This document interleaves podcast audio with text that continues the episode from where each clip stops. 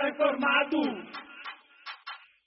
Tá informado, liga no espaço do ouvinte. Eu, Olá, aqui é a Dani Stesk e hoje no Espaço do Ouvinte eu vou conversar com José Borges.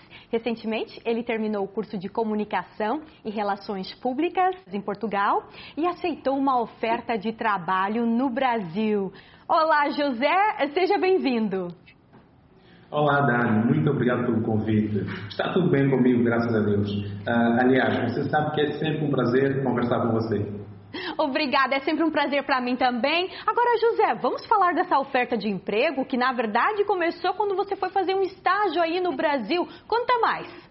Pronto, para quem ainda não está a par da situação, ah, em 2017 eu vim para o Brasil fazer o estágio internacional. Eh, lembro que quando cheguei cá, o reitor me disse o seguinte: Olha, José, eu tenho a parceria com a Rússia e não tenho com nenhum país africano de língua oficial portuguesa, que são países irmãos do Brasil.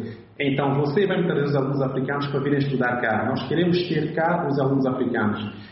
E eu olhei para ele e disse: Está bem, então você terá os alunos africanos aqui na instituição. E graças a Deus, uh, pronto, desenvolvi o projeto, o projeto teve êxito e atualmente estamos com, com nove alunos africanos a estudarem cá, tanto a graduação como a pós-graduação. Sim, para dizer que eu, eu regressei, Aliás, era inevitável o regresso, porque desde o início sempre houve o interesse de ambas as partes, uh, tanto por parte do Grupo Unis em ter cá na instituição e tanto por parte da minha pessoa em fazer parte do Grupo Unis, porque trabalhar para, para a África e com a África sempre foi o meu sonho. Uau, é impressionante. Eu acho a sua história incrível. Ah, e José, como é que foi o reencontro com esses estudantes africanos que estavam aí, né?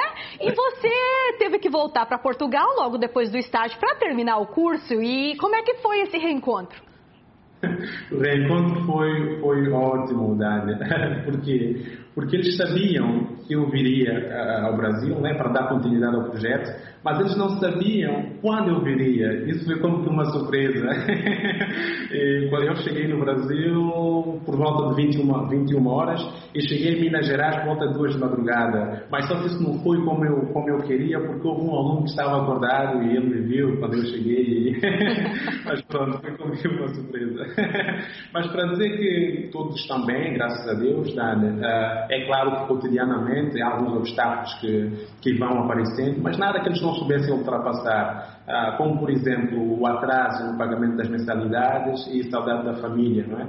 Ah, mas eles estão bem no contexto geral, estão bem, estão a estudar bem, estão a, estão a ter boas notas e é isso que é o mais importante. E agora me conta mais sobre o seu trabalho, ah, José, o que que é e como é que os estudantes podem eh, participar é, e quem sabe concorrer a uma vaga aí na universidade?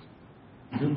É o seguinte, Dani. Atualmente eu sou analista eh, de relações internacionais do Grupo Unis para a África, ou seja, todo o processo que tem a ver com a África passa por mim. É bom que, que, que as pessoas lá em, em São Tomé e Príncipe, Angola, Cabo Verde, Moçambique, Guiné-Bissau eh, tenham a noção que isso não é bolsa de estudo isso é vaga de estudo, ou seja, isso tem um custo ao aluno, porque o Grupo Unis não dá bolsa a nenhum aluno, é simplesmente vaga. E é claro que o aluno pode fazer, pode fazer inscrição no nosso site quando abrimos uh, as inscrições e pronto, submeter os documentos que nós, que nós uh, pediremos e os alunos também passarão por um, por um processo de vestibular, é que assim todos os alunos estrangeiros, tanto brasileiros também aqui, antes de ingressar na universidade aqui, têm que passar por um processo de vestibular. Isso não é, não é, isso também acontecerá com, com os alunos africanos. Agora, vamos falar sobre estágio. Estágio é essencial para o estudante. Você que o diga, foi o que te deu essa grande oportunidade de trabalho. Como é que fica a questão do estágio para os estudantes africanos? Aí no Brasil? Um, é o seguinte, Dani, para o ano letivo 2020, nós pretendemos fazer alguns ajustes ao, nesse projeto. Ou seja, para além de ofertarmos ao aluno africano alojamento, seguro de saúde, assistência burocrática e mais alguns itens, uh, estamos a pensar em agregar estágio remunerado e curso de língua portuguesa uh, um, aos alunos africanos. É claro que vamos também ajustar o, o, os preços antes de agregar essas ofertas. É claro que o estágio é sempre uma mais-valia para o aluno, porque o estágio vai prepará-lo para, para o mercado de trabalho. E, aliás, mediante o contexto global uh, que se encontra atualmente, uh, é sempre bom o aluno ter um contato com, com o mercado de trabalho, mesmo quando ele uh, esteja a cursar a sua faculdade. Agora, é Sim, com certeza. Vamos falar do quinto Congresso Internacional uh, que vocês estão trabalhando. Conta mais, eu sei que vai acontecer entre os dias de 22 de abril e 27. Uh, ah, então, como é que é? Quais são os países que vão participar? Uh, sim, uh, a partir do dia 22 a 27 de, de, abril deste ano, o grupo nos realizará o 5 Congresso Internacional sobre o tema O Mundo em Disrupção. Uh, só para você ter a noção, esse congresso contará com a participação de mais de 10 países, desde a Índia a Chile, passando por Portugal a México. e pela segunda vez, o Congresso contará com a participação das instituições africanas.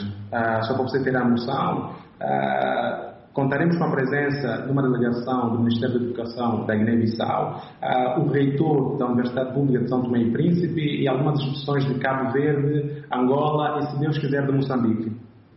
Muito interessante. Olha, José, foi um prazer tê-lo aqui no Espaço do Ouvinte e aprender mais aí sobre o seu trabalho e as oportunidades que você está ajudando a criar aí no sul de Minas Gerais, no Brasil. Muito obrigado, Dani, pelo convite. Eh, é assim, já está mais do que na hora de nós, os africanos, começarmos a avançar. Porque durante muito tempo nós sempre fomos eh, relegados à, segunda opção, digamos assim. Eh, o tempo da África é agora, nós devemos avançar agora, mais do que nunca. Com certeza, e você está usando essa oportunidade para avançar essa ideia importantíssima.